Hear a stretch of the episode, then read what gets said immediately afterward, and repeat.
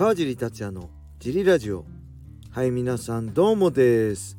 えー、このラジオは茨城県つくば市並木ショッピングセンターにある初めての人のための格闘技フィットネスジムファイトボックスフィットネス代表の川尻がお送りします。はいそんなわけで今日もよろしくお願いします。えー、それでは早速レターに行きましょう。ギフト付きレターをいただきました。嬉しいですね。やっぱギフト付きレターいただけるとね。あのー、本当嬉しいです。ありがとうございます。えー、川地さん小林さんよしこさんどうもです。毎日学校の帰り道にジリラジオを拝聴しているフルッチと申します。早速ですが先日行われた山瀬選手 vs 平本選手についていろいろな有識者の方が戦前に展開予想している動画を見て気になったことを質問させてください。えー、いろいろな方の予想の中で山瀬選手はレスリングが得意ではないから平本選手にとっては相性の良い相手だと分析されていました。そこでふと根本的なことが気になったのですがそもそもレスリングの、えー、得意不得意は何で決まるのでしょうか？頭の良い山瀬選手のことですから不得意と分析されて放っていくわけがないと思います。それなのに得意ではないと分析されてしまうということはやはり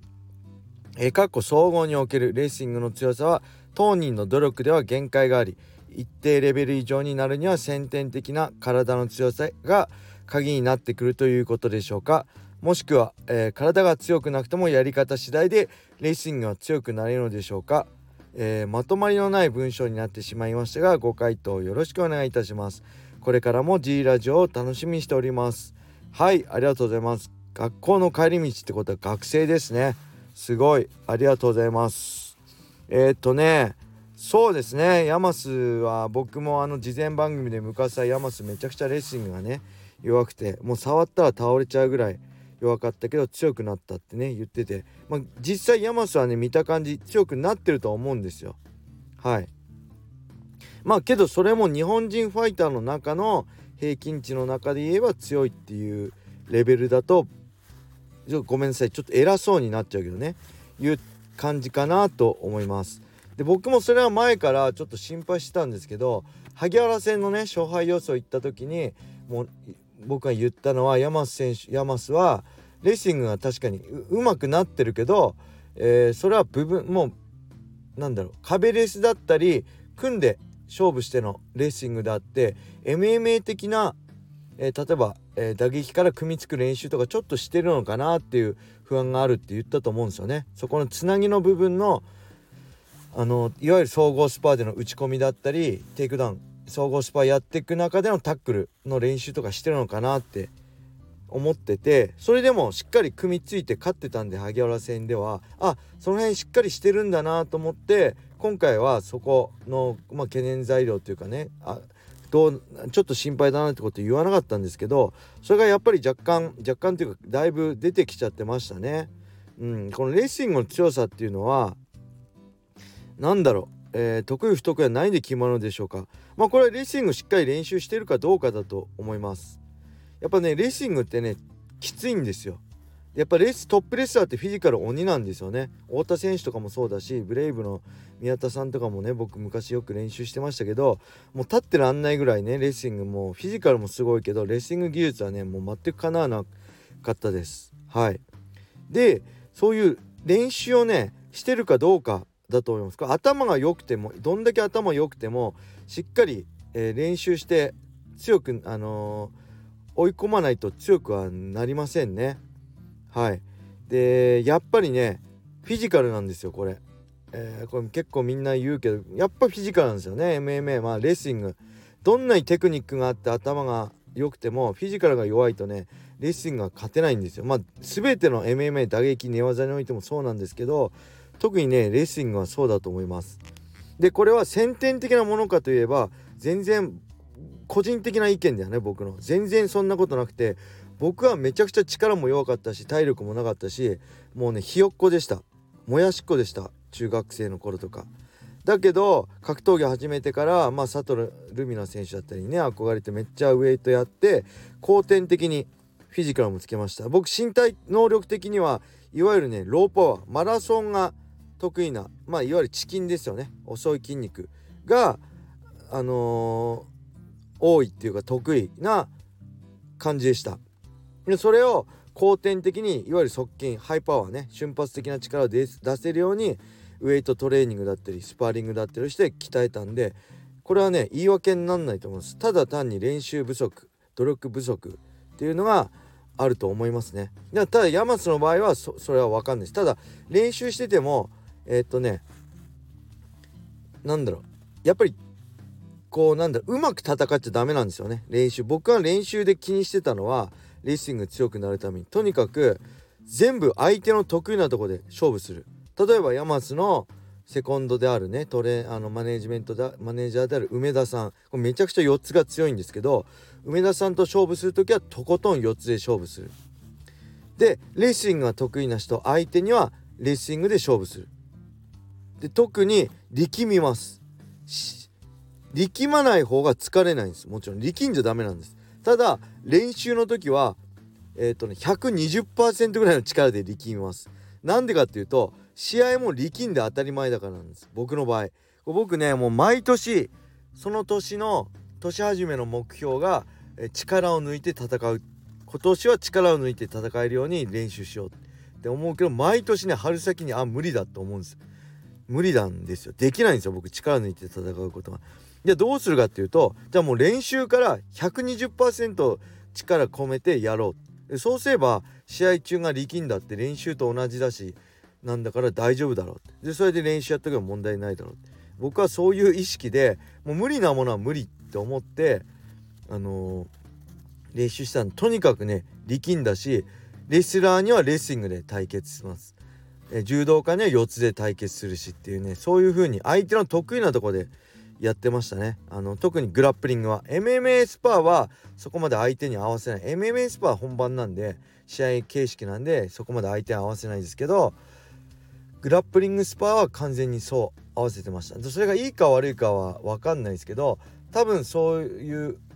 ことをやらないでうまくレスラーには、えー、レスリング以外のとこで勝負したりとか柔道家には柔道のね4つ以外のところで勝負したりっていうする人が、まあ、多いんじゃないのかな。山瀬はちょっと分かんないです。なんでその辺を練習はもうとにかく試合で勝つため自分が強くなるためのものなんだからとにかくね相手に100%の力を出させて僕はそれに立ち向かうっていう感じでやってます。いかに相手に100%力を出させるか。で100%の相手をいかにこっちが勝負するかっていうのをね考えてました。だから僕はね練習台弱いんですよね。練習台よくやられてました梅田さんにもやられるし岩瀬さんにもやられるし。それは何でかっていうと相手の一番得意なとこに持っていくからですよね。相手の得意なパターンにはまってそこからそこでもがくしのぐ。そういう風にねやってたんでもしこの学生の人がね格闘技やってるんであればそういう風に練習でやられるの悔しいけどそれはもう試合で勝てれば全部帳消しになるんでそういう風にやるのがいいんじゃないかなと思います。でなんかねやっぱりウエイトトレーニング否定派の人もいるけどこれはねあのー、まあ子供の頃からねレーシングやってたとか柔道やってたとか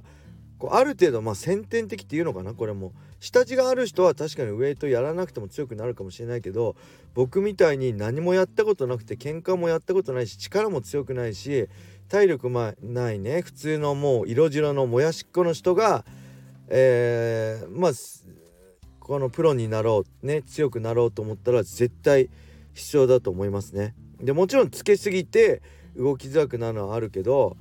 そうじゃなくて基礎体力をつけるためには絶対ウエイトトレーニングは必要だと思います。やっぱりねフィジカルなんですよね。やっぱり MMA って軸はもうこれね20年前から言ってるんですよ。僕2002年頃からしてたんですよ。言ってたんですよ。やっぱ MMA の軸はレーシングだと。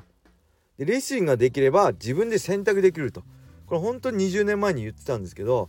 もう極端な話ね。絶対倒れないレーシング力があれば寝技なんかやる必要ないと。打撃のトレーニングだけして打撃で倒せる練習をすれば寝技なんか必要ないと。で逆に絶対倒せるレスリング力があれば打撃の練習なんか必要ないと。倒せるのであれば倒してそこから1本。ねパウンドでケアをする練習をすればいいと。絶対そういう時代になると。なんで軸はレスリング。ただ100%倒されないレスリング力も絶対倒せるレスリング力も絶対100%っていうのは無理だから、えー、両方練習すると。でその中で軸をレスリングに置いて、えー、自分の得意なもの打撃が得意な人は打撃、えー、組み技寝技が得意な人は寝技で勝負する。選択肢を自分に持っていけることが重要だっていうことをねもうほんとシュートの新人の頃から偉そうに語ってたんですよね。それが分かってたんですよね。でなんでそれが分かってたかっていうと、まあ、僕の師匠である桜井マッハ隼人さんがそうだったからです。あマッハさんみたい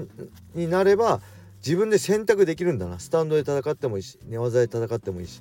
僕はそれをマハさんの戦いを見て学びであなるほどなって言ってそこから、えー、まあレースイングは、まあ、梅田さんの前色川っていうね元プロシューターが柔道出身いたんで出会った頃はね足払いでコロッコロコロッコロ転ばされてましたけどそこで4つ柔道のねあの組を習ってその後梅田さんと徹底的に4つの練習をして習ってあとはレーシングは石田君とね徹底的に石田君とレーシング対決をして強くなった。なんでねそういう風に練習はとにかく試合で強くなる試合で勝つためのものなんで相手をね相手の力を100%出させて風車の理論ですね。相手の力を100%出させてその上でねじ伏せるようにすれば自分がどんどん強くなれると思うんで相手の苦手なところで勝負してもそれは勝っても勝って当たり前なんでそれだとね試合じゃ勝てないんですよね。うん、なんでその辺をなんか注意してやればもっとみんなね今伸び悩んでる人は強くなれるんじゃないかなと思います。ただこれヤマスに言ってるんじゃないんであのもしヤマスの関係者聞いたら気を悪くしないでください。ヤマスは自分のできることね限られた時間で精一杯戦ったと思うし僕は心の底からヤマスねドミネーター佐藤って選手を、えー、尊敬しております。はい。そんな感じです。あとはねなんかこのスタンド FM でえー、何？メンバーシップやりませんか？今ならこうサポートしますよみたいな通知が来たんだけど。ちょっとねどうしようかな。これいろんな人が聞けるとやっぱある程度ねあの言葉の話す制限があると思うんでもっとね自分の好きなこと話したりもっとプライベートなこととかもね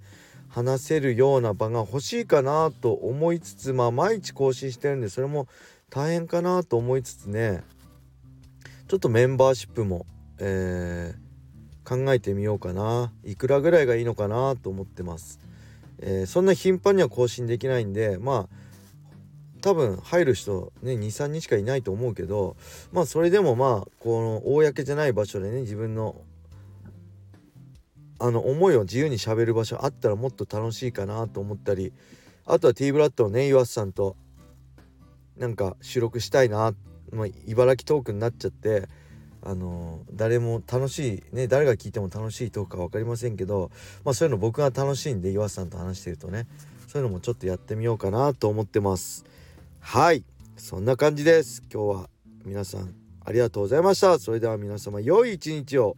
またね